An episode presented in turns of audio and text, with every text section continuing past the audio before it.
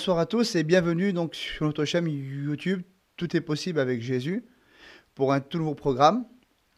Voilà, donc vous savez que nous, nous faisons partie de la mission Zigan Vie et Lumière et justement, il y a un programme un petit peu spécial aujourd'hui parce que il y a un anniversaire à fêter. Cette année, c'est les 70 ans du réveil chez les Zigan et chez les Gitans. Et donc justement, on a un invité qui est spécial ce soir pour euh, justement nous expliquer un petit peu de quelle manière s'est déroulé ce réveil à travers donc les temps et les âges que Dieu a opérés. Et donc c'est le frère Charles Velti qui va donc nous raconter cette belle histoire. Donc je vous souhaite une, une bonne écoute et que Dieu vous bénisse. Eh bien, je voudrais tout d'abord remercier le pasteur James de m'avoir si gentiment invité pour euh, cette rencontre fraternelle et de vous parler du réveil qui s'est accompli parmi le peuple tzigane en 1949. C'est donc au milieu du XXe siècle que débuta le réveil religieux du peuple gitan. Un texte biblique tiré du prophète Habakkuk va nous servir d'introduction. Jetez les yeux parmi les nations, regardez et soyez saisis d'étonnement, car je vais faire en vos jours une œuvre que vous ne croiriez pas si on vous la racontait. Et voyez-vous, bien des siècles plus tard, l'apôtre Saint Paul se servira de ce verset pour parler de la conversion des païens. À mon tour, je vais donc utiliser ce texte pour illustrer le salut du peuple tzigane, tant en France qu'il y a dans le monde. Il y a quelque temps, j'ai interrogé la jeunesse parmi nous pour savoir s'ils connaissaient l'origine du réveil. Et quand j'ai vu tous ces jeunes, j'en ai dit Alors les enfants, vous connaissez euh, le COSEC? La réponse fut Qui c'est ça? J'avais remarqué que la presque totalité de ces jeunes n'avaient jamais entendu parler du frère Lecosec. Bon, il est vrai que la plupart des jeunes d'aujourd'hui ne savent ni lire ni écrire. D'où l'oubli de ce qui s'est réellement passé il y a 70 ans. Je vais donc raconter à ceux qui ne savent pas l'origine du réveil et rappeler à ceux qui ont oublié bien des détails qu'ils ont perdus. Vous allez entendre ce qui s'est réellement passé, frère, au siècle dernier. C'est au cours de l'hiver 1949 que ce prodige est arrivé, c'est-à-dire la venue de l'Évangile au sein même de notre peuple. Rien ne le prévoyait. Je vais par la grâce de Dieu rafraîchir la mémoire de beaucoup afin de ne jamais oublier ce que Dieu dans sa bonté a fait parmi les errants que nous étions. Dieu un jour avait demandé à Moïse en disant Interroge les temps anciens qui t'ont précédé, de peur que tu oublies les choses que tes yeux ont vues et qu'elles ne sortent de ton cœur. Enseigne-les à tes enfants. C'est un extrait du livre du Deutéronome au chapitre 4. Quarante ans venaient de passer depuis leur sortie d'Égypte, et beaucoup déjà avaient oublié les bienfaits de Dieu. Peuple gitan, ne soyez pas oublieux des grâces que le Seigneur nous a faites. Avant d'entrer dans le pays de la promesse, Dieu dit à Josué d'enlever douze pierres du Jourdain. Et il ajoute Lorsque vos enfants vous demanderont un jour que signifient pour vous ces pierres? Et il ajoute Ces pierres seront à jamais un souvenir pour les enfants d'Israël. Oui, frère Gitan, ayant toujours le souvenir de notre conversion, nous avons aussi, nous, nos douze pierres. Je vous les présenterai bientôt, avant que ce, que ce texte ne se termine, car nous allons maintenant parler de l'époque pénible et difficile dans laquelle s'est déroulé le réveil. C'était les lendemains de la Seconde Guerre mondiale, 39-45. Notre race avait payé un lourd tribut puisque près d'un million d'innotes avaient été exterminés dans les camps de la mort tels que Auschwitz, Dachau, Buchenwald, Ravensbrück, Treblinka, ou encore en France comme Drancy, Montreuil-Bellay, Montlhéry, etc., et d'autres encore. J'ai personnellement visité ces lieux maudits et cette injustice dont nous avons été victimes nous révolte bien sûr. Nous allons donc parler maintenant d'une drôle d'étoile de couleur noire et marron. L'évangile de Saint Matthieu nous rappelle, si vous l'avez lu déjà, euh, comment est fait la naissance du Christ. Il nous est dit que des mages, venus d'Orient, guidés par une étoile, étaient venus jusqu'à Jérusalem pour savoir où était né le Christ. Eh bien, pour nous gitans, je puis dire sans crainte de me tromper que nous étions nés sous une mauvaise étoile. Rejeter des nations, rejeter des connumes, panneaux discriminatoires contre nous, interdits aux gitans, nomades, forains, sur tout le territoire de la commune. Bien que la législation française condamne ces panneaux, ils étaient présents partout. Le Troisième Reich avait donné une bien mauvaise étoile en forme triangulaire de couleur marron ou noire selon les camps de concentration. Et sur le bras de nos ancêtres, le fameux KZ, qui était la marque de la mort par deux lettres. Par la suite, nous sommes devenus donc craintifs, superstitieux. Et ce que nous ne savions pas, c'est qu'une autre étoile allait éclairer notre monde. Dieu, dans sa grande bonté, avait prévu cette étoile que l'Écriture sainte rappelle et qu'elle donne comme nom l'étoile brillante du matin. Apocalypse 22, 16. Ça voulait dire que la nuit de nos tourments était finie. Un jour nouveau venait de se lever, comme nous le dit ce chant de cantique. Un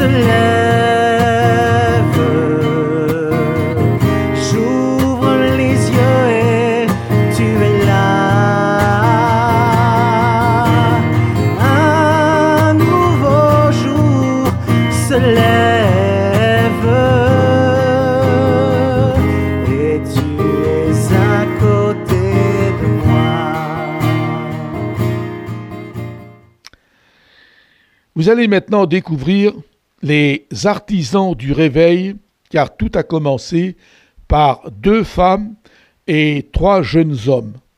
Leurs prénoms Roger, Alfred, Clément.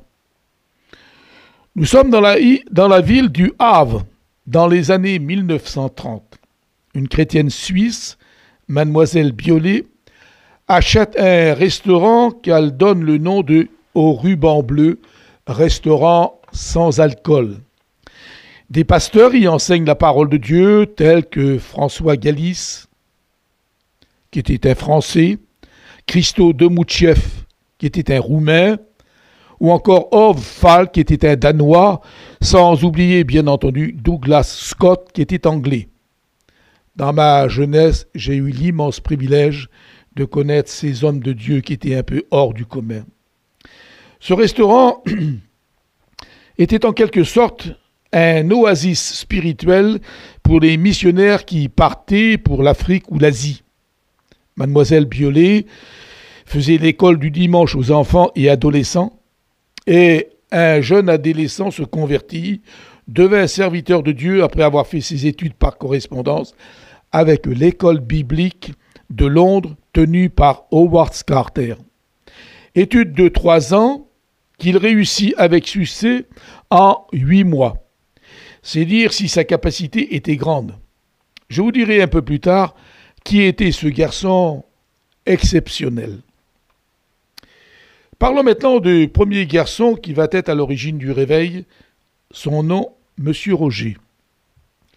Monsieur Roger était un jeune chrétien de l'église évangélique de Lisieux, dans le Calvados. Ce garçon servait Dieu sur les marchés.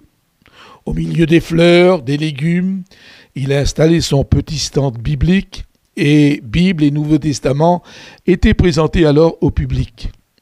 Un jour, il tend à une dame qui passe un prospectus et lui dit quelques mots que Jésus guérit les malades. La jeune femme mit ce trac dans son porte-monnaie, ne sachant pas lire. Elle finit par l'oublier. De plus, ce papier n'avait aucune valeur à ses propres yeux. Mais quelques mois plus tard, un événement va bouleverser sa famille. L'un de ses fils tombe malade à l'hôpital de la ville. La science médicale de l'époque avait découvert qu'il était atteint d'une péritonique tuberculeuse. Et comme vous le savez, la médecine de cette époque n'était pas aussi avancée que celle de nos jours. Plus d'espoir, il est condamné, il a seulement que 21 ans. Marié, père d'une petite fille qu'il ne verra pas grandir. Sa mère est une gitane de la famille Duville-Rénard. Elle se nomme Asie. Alors, le fils d'Asie était né à Notre-Dame-des-Landes en 1928. Et cette ville dite de miracle n'a rien fait pour le guérir. L'hôpital de Lisieux où il se trouve, là encore, c'est la déception. La Sainte Thérèse que nous respectons n'a pu rien faire également pour lui. À 20 ans, la vie s'ouvre devant vous. Pour lui, Zino, car c'est son nom, la mort se présente à lui. Voyez-vous, quelques années plus tôt, Himmler avait ordonné le 16 décembre 1942 l'internement des gitans dans les camps de concentration. Zino y passa son adolescence. Privation, souffrance sera le lot de ce garçon manouche. Et puis voyez-vous, quelques jours plus tard, le 25 décembre 1942, Asie, sa mère, donne naissance à un petit frère qu'elle appellera Noël. Ce petit Noël est aujourd'hui serviteur de Dieu dans la mission Vie et Lumière, âgé de 78 ans. Asie, devant sa détresse, se souvient du prospectus où il était dit, selon M. Roger, que Jésus guérissait les malades. L'adresse de l'église était dessus, 28 rue du Camp-Franc. Le mot camp aurait pu évoquer chez elle les mauvais souvenirs de son internement, mais, remplie d'espoir, elle entra dans la petite église du quartier, fit lire à la personne où se trouvait cette église, et elle y entra. Le pasteur de cette assemblée s'appelait Alfred Gignard. Monsieur, mon garçon va mourir, venez prier pour lui. Et le pasteur lui dit Non, madame, il ne mourra pas, nous irons cet après-midi prier pour lui. L'après-midi, l'homme de Dieu se rendit à l'hôpital, pria pour ce garçon qui fut miraculé aussitôt. Zino, complètement rétabli, sortit de l'hôpital le 2 juillet 1950 il y a donc aujourd'hui exactement 70 ans. La nouvelle de cette guérison divine s'est répandue à une vitesse incroyable, en Bretagne en particulier, puis rapidement dans d'autres régions de France. Puis la famille de Asie partit à Brest dans le Finistère. Le pasteur Gicnard écrivit donc une lettre au pasteur de Brest une lettre lui racontant la conversion des gitans et qu'il serait bien, dit-il, que si vous, vous pouvez vous en occuper. C'est là que nous allons faire maintenant connaissance avec le troisième jeune homme de notre histoire. L'homme aux trois prénoms. Clément, Louis, Marie, ça vous dit peut-être rien, mais son nom de famille va vous éclairer. C'était le Cossack en lui-même. C'est ce même garçon qui avait fait ses études bibliques avec Howard Carter de Londres.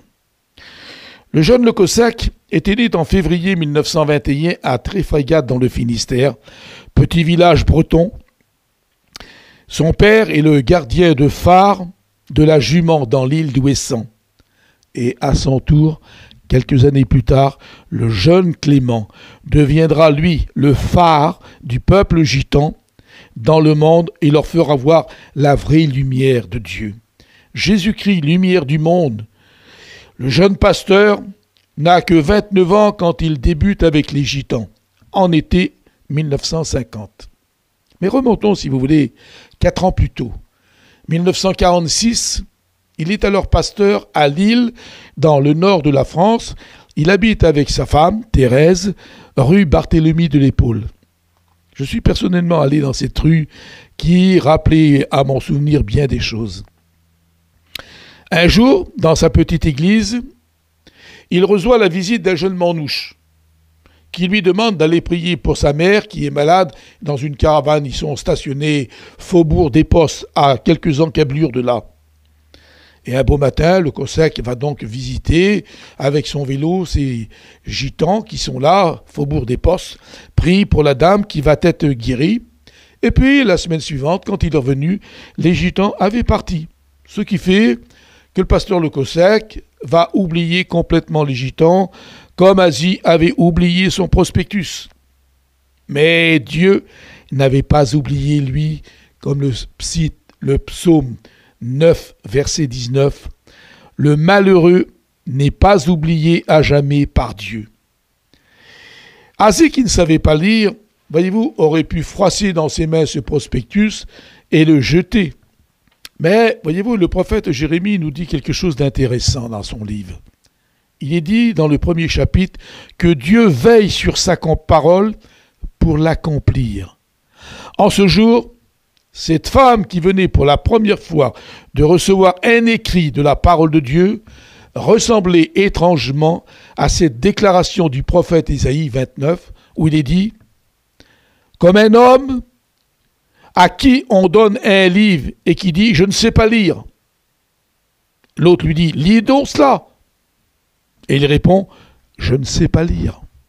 Eh bien, c'est exactement le cas pour cette gitane. Elle avait entre ses mains ce texte de la Bible et elle ne pouvait pas le comprendre, tout comme ce ministre éthiopien qui était venu de sa lointaine Éthiopie pour entendre la parole de Dieu. Il repartait avec une copie du prophète Ésaïe. Il lisait alors ce texte qu'il a été mené comme une brebis devant ceux qui le tendent, mais lui, ministre, ne comprend pas ce dossier. Alors le petit Philippe, évangéliste, va lui poser cette question. Comprends-tu ce que tu dis? L'Éthiopien comme Asie ignorait. Voyez cette déclaration de Christ. Je te loue, Seigneur du ciel et de la terre, de ce que tu as caché ces choses aux sages et aux intelligents, et de ce que tu les as révélées aux enfants. Oui, Dieu l'a voulu ainsi. Matthieu chapitre 12, verset 25. Nous allons maintenant faire une constatation, chers amis qui nous regardez, c'est que les gitans avaient été les oubliés de l'Église. Notre peuple était le grand oublié. Les églises catholiques, protestantes ou autres avaient certainement oublié d'aller évangéliser le peuple gitan et le peuple gens du voyage. Pourquoi? C'est le grand mystère. Peut-être s'agit-il de racisme spirituel, nous ne savons pas. Mais une chose est certaine, c'est que de toute façon, aujourd'hui, les choses n'ont guère changé. Nous sommes toujours les mal-aimés, des non-croyants surtout. Pour le salut des Juifs, vous voyez, Dieu avait prévu des prophètes de renom tels que Moïse, Jérémie, Ézéchiel, Daniel, etc. Pour les nations païennes, Dieu avait prévu des apôtres de haut rang comme Paul, Pierre, Jean, Jacques et bien d'autres encore. Mais chez les Gitans, il n'y avait pas d'apôtres chez nous, encore moins de prophètes. La plupart d'entre nous, c'était quoi? Eh bien, malheureusement, des ivrognes, des voleurs, des diseurs de bonne aventure. Ce qui veut dire que les, les missionnaires n'avaient pas allé bien loin pour nous trouver, puisque nous étions aux portes de leur village et de leur ville. Mais voyez-vous, pour ces quelques mètres à faire, l'Église a mis presque 2000 ans pour faire ces quelques pas. Ça semble presque incroyable, n'est-ce pas? Alors quel moyen Dieu allait-il employer pour sauver notre peuple? Pas de prophète, pas d'apôtre. Dieu allait utiliser un simple morceau de papier, un petit prospectus venant de la main de ce jeune homme, M. Roger.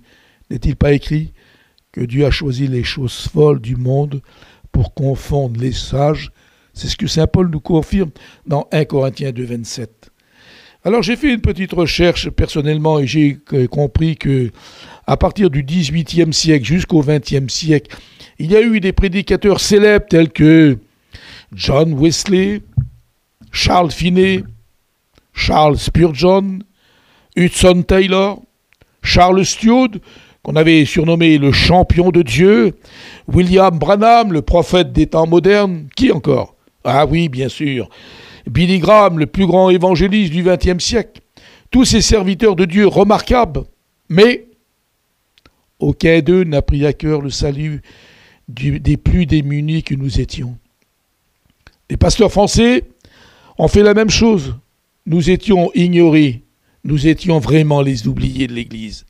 Un seul l'a fait, et il y a consacré sa vie entière.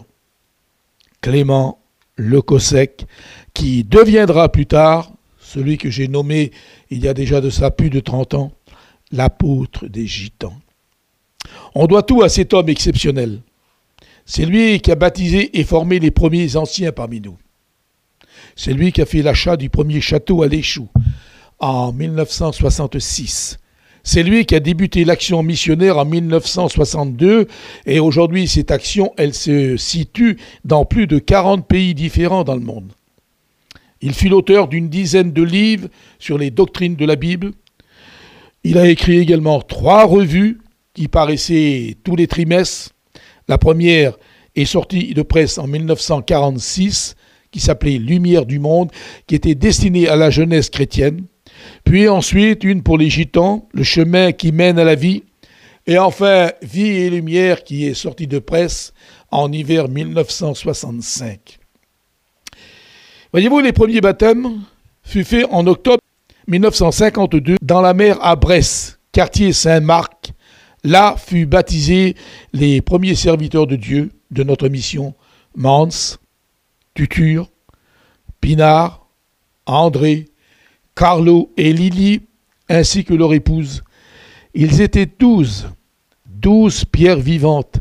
Ils ont bâti la mission Vie et Lumière. Rappelez-vous, les pierres retirées du Jourdain qui étaient l'image du peuple d'Israël.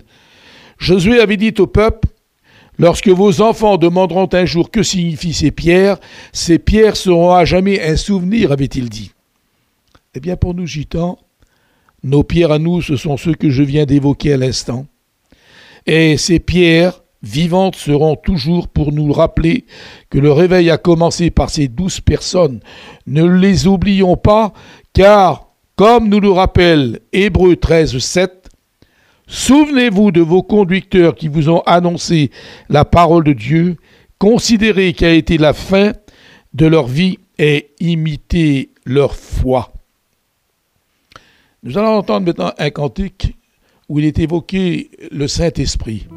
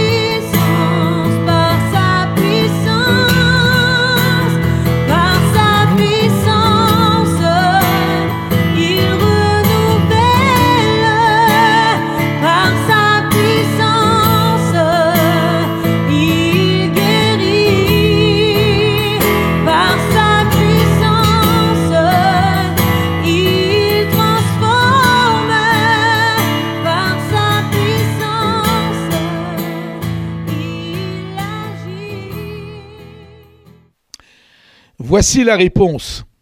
C'est le titre du prospectus reçu des mains de ce garçon que nous avons appelé Monsieur Roger et que Asie a tenu dans ses mains.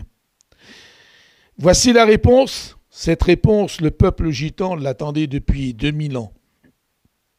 Nous connaissons depuis lors désormais la vérité biblique. Il nous manquait l'expérience simplement du baptême dans le Saint-Esprit. Ce fut fait à la Pentecôte des Gitans. Un couple missionnaire sans enfants habitait à Brest, 11 rue Jacques Cartier. Avec l'aide du pasteur Le Cossack, il aménagea sa cave en salle de réunion. Il s'appelait Yves Bourdouce. J'ai eu l'occasion maintes et maintes fois de passer des heures et des heures de conversation avec cet homme. Et bien sûr, le sujet de notre conversation, c'était le réveil gitan. Yves avait été un temps auparavant mission en Nouvelle-Calédonie. Et là, il m'a expliqué ce témoignage que le sorcier du village, jaloux de ses succès spirituels qu'il avait dans le domaine de la guérison, a dit à son peuple, je vais vous montrer que le sorcier blanc est moins fort que moi. Je vais lui donner une tasse de thé empoisonné et il mourra.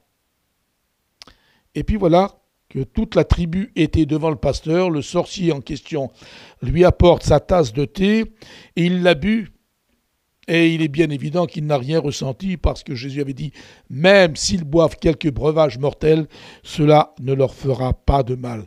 Cette délivrance a permis à la conversion du sorcier et une partie de cette tribu. Ce qui veut dire que les gitans ont reçu le baptême dans le Saint-Esprit dans la cave de cet homme de Dieu qui était venu depuis la lointaine Calédonie. Les apôtres l'avaient reçu, eux, dans la chambre haute à Jérusalem. Nous, on l'a reçu dans la chambre basse, dans une cave. Après cette expérience bénie, frères et sœurs et amis, Mans, André et Carlo sont restés en Bretagne pour y proclamer l'Évangile. Tutur et son fils Lily sont venus jusqu'à Paris. Nous sommes donc dans l'hiver 1953 où ils ont été reçus par le pasteur André Nicole, salle géographie, 12 rue du Renard, et les tziganes de la région parisienne s'entassaient par dizaines dans les voitures du métro en chantant les nouveaux chœurs appris tout récemment comme si tu veux le bonheur, le vrai bonheur, laisse entrer Jésus dans ton cœur, ou encore Dieu te cherche. C'était vraiment beau, quelle ardeur, quelle foi. Le frère Pinard, tant qu'à lui, est allé jusqu'à Bordeaux pour rendre témoignage de la parole de Dieu. Aussi, devant l'ampleur du réveil qui éclate partout, le jeune pasteur Le Cossec quitte son église pour se consacrer au salut du peuple tzigane en France. C'est alors que l'idée lui vint, suggérée par un de ses confrères, le jeune pasteur Nédélec, et il lui dit Pourquoi qu'on ne réunirait pas tous les gitans ensemble? Le Cossack est âgé seulement de 34 ans quand il organise la toute première convention à Rennes-Saint-Jacques du 29 mai au 5 juin 1955. À cette rencontre, mes deux amis personnels, Paillon et Ballot, furent baptisés dans l'étang d'Apigné. J'étais personnellement près d'eux dans l'eau, moi aussi, en chantant des cantiques. Et voyez-vous, 65 ans viennent de passer mes souvenirs sont intacts de cette mission faite avec une très grande simplicité. Au micro, dans la petite tente qu'il y avait dehors, était attaché avec une ficelle, ça tournait dans tous les sens, c'était vraiment la simplicité. Et puis tous les enfants que nous étions, on était assis par terre sans chaise, mais il y avait à ce moment-là une ardeur spirituelle qu'on ne retrouve presque plus aujourd'hui. Bien des années ont passé, après cela, le COSEC décida de créer ce que l'on appelle l'école biblique. Après l'acquisition du château de l'Échou, en été 1966, l'hiver suivant, 67-68, naissance de l'école biblique, la première au monde tenue par le peuple gitan. La grande aventure commença avec l'aide des pasteurs français, comme étant Kenneth Ware d'origine américaine, Bernard Clément, euh, Moïse et Jean-Claude Guillaume, Claude Barissé et bien d'autres encore. Et puis un jour, Payon, mon ami, va demander au frère Le Cossec de participer à l'enseignement des études et il lui dit Tu sais, Le Cossec, c'est nous qui sommes ton œuvre. C'est avec nous que tu dois faire l'école biblique. Touché, le frère Le Cossec accepta et il nomma Payon, Jimmy, moi-même, et deux ans plus tard, mon ami Ballot nous rejoignit. Ce quatuor qui avait sillonné la France dans bien des assemblées de Dieu et protestantes était cette fois-ci réuni pour l'enseignement des jeunes prédicateurs jusqu'à ce jour. Le Cossec, Payon, Jimmy ont rejoint la patrie céleste, reste Ballot et moi-même, ainsi que d'autres frères. Et voyez, ces quatre jeunes gens qui avaient été nommés par le frère Le Cossec, ayant moins de 30 ans, ont œuvré ensemble pendant plus d'un demi-siècle. L'œuvre qui vient de Dieu, personne ne peut la détruire. Voir à ce sujet ce magnifique discours que Gamaliel prononça dans ce sens dans le livre des Actes au chapitre 5 au verset 38 et 39. Nous avons aujourd'hui dans notre mission, chers amis qui nous regardez, quelques 2500 prédicateurs. On approche le nombre incroyable de 300 églises locales stables. Chaque session d'école biblique, nous avons plus de 220 élèves. Nous avons 135 chapiteaux qui tournent durant l'été avec 100, 150 caravanes. C'est donc une grande église mouvante. Une retraite spirituelle au printemps, une convention en été et d'innombrables missions et séminaires tout au long de l'année, en France qu'à l'étranger. Une magnifique revue Vie et Lumière qui paraît quatre fois par an, donnant des nouvelles de l'œuvre de Dieu en France, en Europe et dans le monde. Alors, comment pour moi résumer tout ça en un seul mot? Je reprendrai le texte du début. Jetez les yeux parmi les nations, regardez, soyez saisis d'étonnement, car je vais faire en vos jours une œuvre que vous ne croiriez pas si on vous la racontait. Qui aurait pu prévoir que le peuple le plus rejeté, le plus démuni de toute la terre serait aujourd'hui une mission immense qui compte bien plus de 150 000 membres? C'est incroyable ce que Dieu a fait. Souvenez-vous de vos conducteurs, disait la parole de Dieu, qui vous ont annoncé la parole de Dieu. Considérez qu'a été leur fin, imitez leur foi. C'est pourquoi je me permets, en tant qu'ancien de notre mission, de dire à tous nos prédicateurs, à tous nos candidats, à tous nos étudiants, qu'ils soient manouches, roms, yénis, gitans, catalans, espagnols, gens du, cirque ou sinti, piémontais, qu'importe. Le réveil, frères et sœurs, doit continuer plus que jamais. Les temps s'aggravent, les événements se précipitent. Redoublons d'ardeur. Beaucoup des nôtres ne sont pas encore sauvés. Il faut les sauver absolument. Reprenez les uns, reprenez ceux qui contestent, sauvez-en d'autres, disait Jude, en les arrachant du feu. Prédicateurs, n'ayez pas de répit dès le matin semez la parole. Faites-le chaque jour et non pas une fois de temps à autre. Lisez pour votre instruction. Ézéchiel chapitre 33, où l'homme de Dieu vous est comparé à une sentinelle qui veille et qui prévient des dangers. Lisez également Jérémie chapitre 48 verset 10. Ce texte va vous exhorter à ne pas être négligent dans l'œuvre de Dieu. Et encore, 1 Corinthiens 9,16, qui devra vous stimuler dans votre ministère, qui est la priorité de votre vie. Si vous le faites avec joie et fidélité, le Seigneur vous dira à l'enlèvement, c'est bien, bon et fidèle serviteur. Tu as été fidèle en peu de choses, entre dans la joie de ton maître. Alors soyez bénis de Dieu, et que Dieu vous encourage et qu'il vous bénisse à l'écoute de ce que Dieu a fait pour nous il y a 70 ans, mais qui est toujours actuel. À bientôt.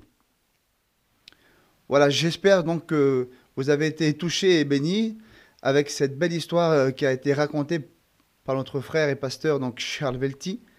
Et vous savez donc euh, on se rend compte de quelque chose, c'est que Dieu est un Dieu glorieux et qui manifeste sa gloire encore aujourd'hui.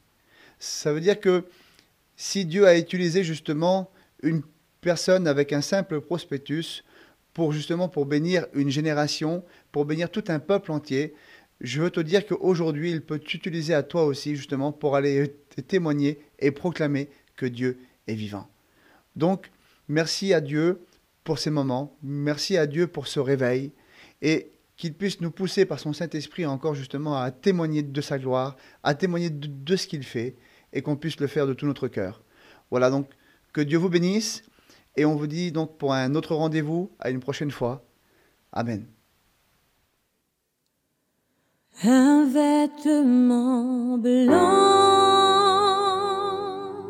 Une harpe d'or,